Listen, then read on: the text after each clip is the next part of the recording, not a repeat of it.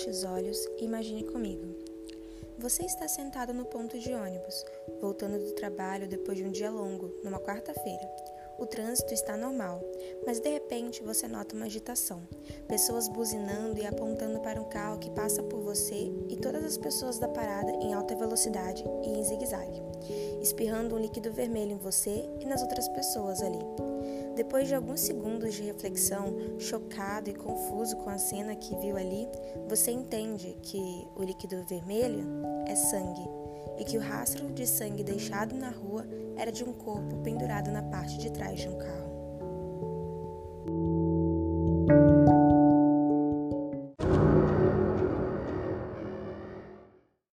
Hello, hello! Olá, olá, necrotérios! Aqui quem fala é ela, a Mila do arroba Memes Criminais, e hoje eu vou contar um caso para vocês.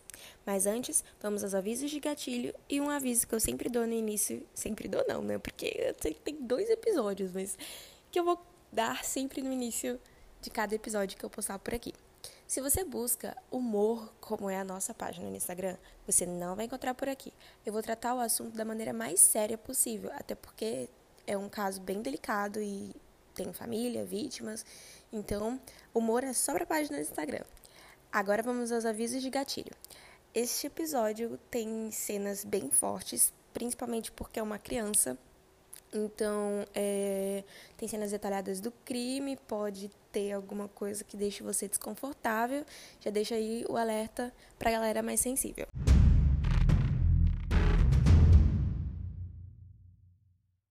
No dia 7 de fevereiro de 2007, Rosa Cristina Fernandes saía de um centro espírita em Bento Ribeiro, no Rio de Janeiro, acompanhada de sua filha mais velha, Aline Fernandes, de 13 anos na época, e João Hélio, de 6 anos na época. Era apenas mais um dia normal para Rosa, que voltava de um local onde havia ido orar, indo em direção à casa da família. Mal sabia ela que, em parte do caminho, havia começado a ser seguida por cinco homens, sendo um deles de menor. Assim que parou em um semáforo no encontro entre as ruas João Vicente com a rua Henrique de Melo, no bairro Oswaldo Cruz, o carro da família foi abordado por cinco elementos que anunciaram o um assalto, sendo três executando a ação e dois esperando num, pasmem, táxi armados com uma pistola, bateram no vidro do carro de Rosa, gritando palavras de ordem para que saíssem do carro. Rosa e Aline, ambas nos bancos da frente, saíram do carro rapidamente, indo Rosa para a parte de trás do carro tirar o filho mais novo, que estava na cadeirinha. A cena de tensão era a seguinte: os elementos nervosos, com medo de serem apanhados pela polícia, e a mãe nervosa com a situação, tendo uma arma apontada para si. Quanto mais Rosa tentava soltar o filho do cinto de segurança, mais ameaças recebia. E o cinto parecia emperrado, não queria ceder. Na correria, o menor, que havia entrado no banco de trás, joga João Hélio para fora do carro e fecha a porta. Os outros dão partida no carro, saindo violentamente. E, para desespero de Rosa Cristina, o filho ia junto, de pendurado pelo cinto de segurança abdominal. Mesmo gritando para os meliantes que o filho estava pendurado pelo cinto de segurança, os elementos não pararam, escolhendo abrir fuga e assim iniciando o episódio que chocaria todo o Brasil.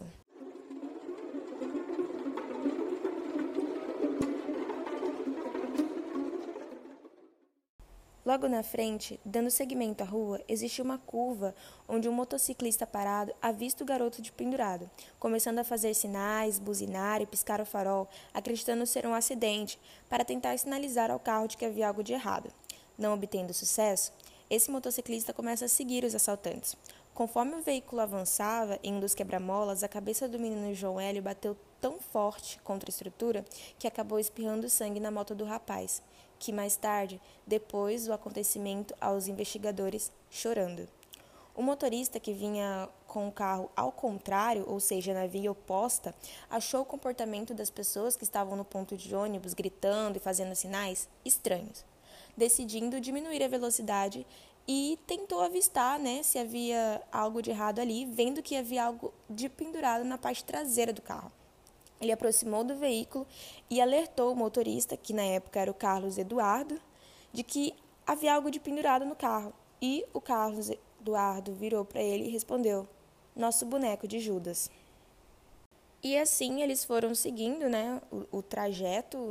Não sei, não consegui informação se era um trajeto planejado por eles ou não, Mas, para tentar se livrar do corpo do, do menino João Hélio, né, tentar é, tirar, desprender o corpo dali, o motorista é, seguia andando as ruas em zigue-zague, tentando jogar o corpo do menino né, contra postes ao longo da rua, mas não houve êxito. O trajeto com o corpo de pendurado deu um total de 7 quilômetros, mais ou menos uns 10 minutos. Depois de chegarem em um certo ponto, os elementos estacionaram direitinho e deixaram o corpo do jeito que estava no local, indo embora.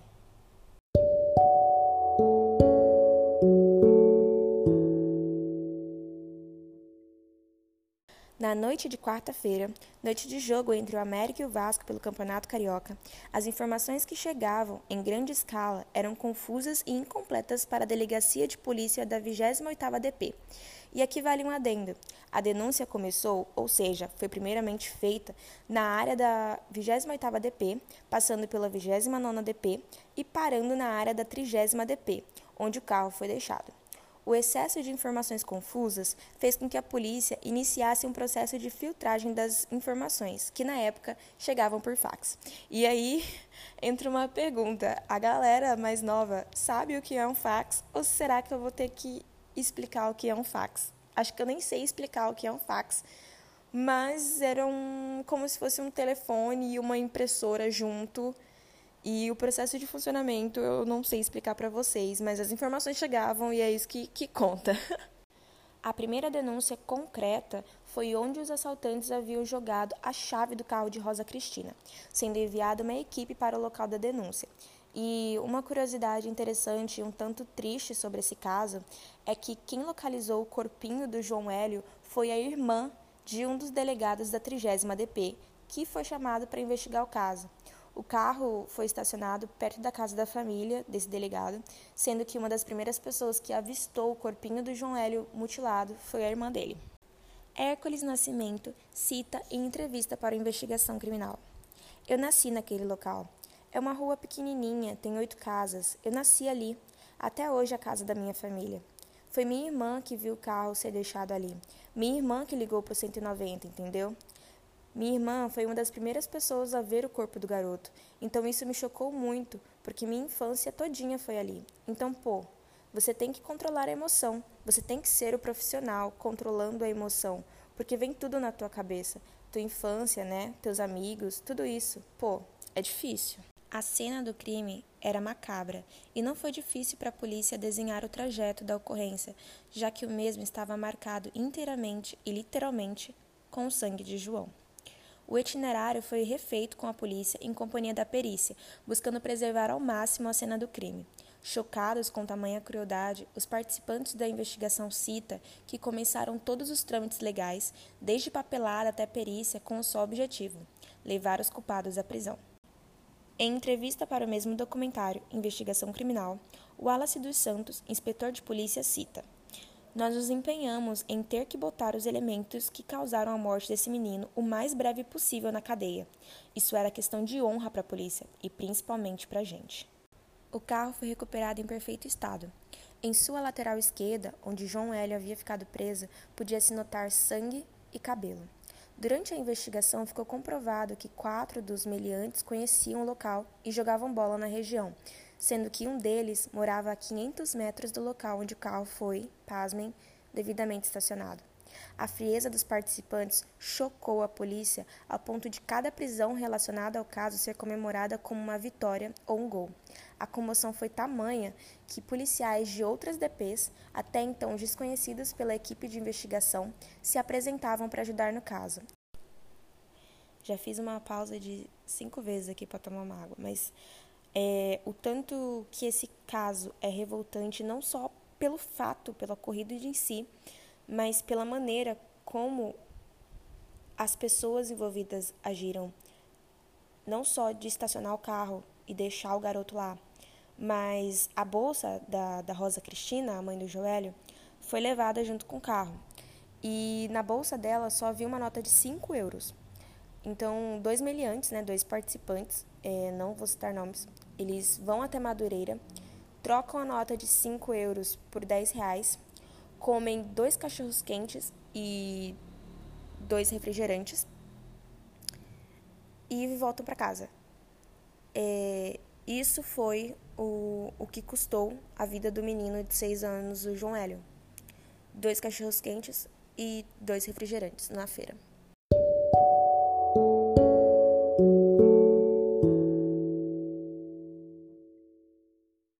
Conforme as investigações avançavam, o cerco ia se fechando ao redor dos participantes, sendo que dois deles, incluindo o de menor, confessaram depois de um tempo. Em entrevista para o documentário, o delegado Hércules afirma que normalmente, quando os criminosos em ações como essas veem que existe uma criança nas condições do João Hélio no carro, a ação é abordada. Mas aquele caso era diferente.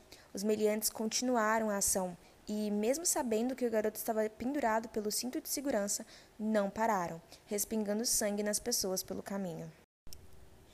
A mãe do João Hélio, apesar de precisar dar depoimento o mais breve possível, não se encontrava em condições psicológicas e adiou o depoimento por semanas. E é impossível julgar porque eu não consegui imaginar o tamanho da dor dessa mulher. É, quando ela conseguiu consentir né, em falar, o parecer dos fatos foi colhido na casa da Rosa, que recebeu, em primeiro lugar, um pedido de desculpa por parte do delegado. Os delegados dizem que colher o depoimento daquela mãe foi uma das coisas mais difíceis que fizeram, a ponto de nem conseguirem olhar para ela. Para o desenvolvimento da parte técnica da investigação, foi necessário um engarrafamento geral das áreas em que o crime ocorreu. De acordo com os participantes, né, a equipe de perícia, não houve uma reclamação por parte da população. Onde a equipe passava, a população aplaudia, as pessoas iam até as portas das casas para aplaudir os policiais. Teve até um acordo entre os repórteres e, e os policiais em questão de divulgação de informação e proteção da família das vítimas. E o clima estava bastante tenso, a população estava com muita raiva. Então, sempre que os meliantes estavam na delegacia, né, no local ali, com a equipe de polícia, para prestar depoimento ou qualquer coisa do tipo, a equipe policial recebia ameaças, desde invasão até ameaças de bomba.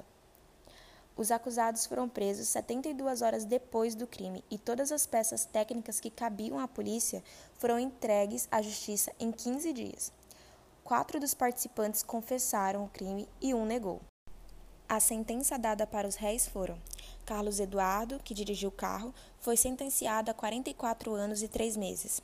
Diego, condenado a 43 anos. Tiago e Carlos Roberto foram condenados a 39 anos de prisão. E o Ezequiel, o de menor, que na época do ocorrido tinha 16 anos, foi condenado a 3 anos de medida socioeducativa. Do grupo todo, de acordo com os delegados, o Ezequiel é dado como o mais perigoso de todos. Ele foi o responsável por jogar o menino João Hélio para fora e mandar os outros acelerarem o carro, mesmo sabendo que o garotinho estava pendurado. E, mesmo depois de ter saído, o Ezequiel voltou a cometer delitos e voltou a ser preso.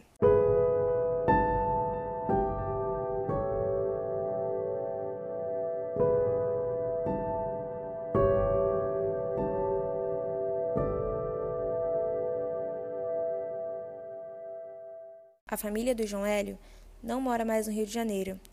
Hoje, em Cascadura, o local onde o garotinho foi encontrado, existe o Parque Menino João Hélio. Eu fecho esse episódio com a fala do delegado Gilberto da Fonseca em entrevista à investigação criminal. Ele cita: Uma perda dessa, amigo, pra gente se recuperar só com proteção divina. Eu mesmo não sei se aguentaria. Isso não dá para esquecer nunca. É uma ferida que não vai curar nunca. Com o tempo vai amenizando, mas esquecer não tem como. Então é uma família que vai viver eternamente lutada pelo que aconteceu.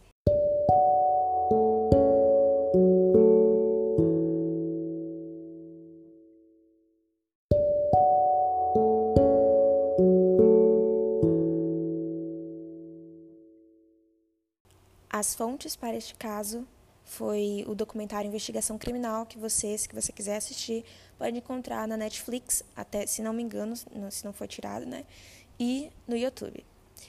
É, em relação a mais episódios, eu não sei como vai ficar. Tentarei postar com mais frequência agora que eu formei na faculdade, porém passei em outra faculdade, então fica aí. É, em aberto como vai funcionar isso de postar aqui no, no podcast. Agradeço muito aos, no momento, 9.800 pessoas, 9.800 necrotériositos para nossa família. Muito obrigada, sejam bem-vindos. Espero que vocês curtam o nosso Instagram, escutem os nossos episódios que vai sair com uma frequência que não sei. E é isso, galera. Obrigado pela companhia e tenham um bom dia, boa tarde ou boa noite. Beijinhos. Tchau, tchau.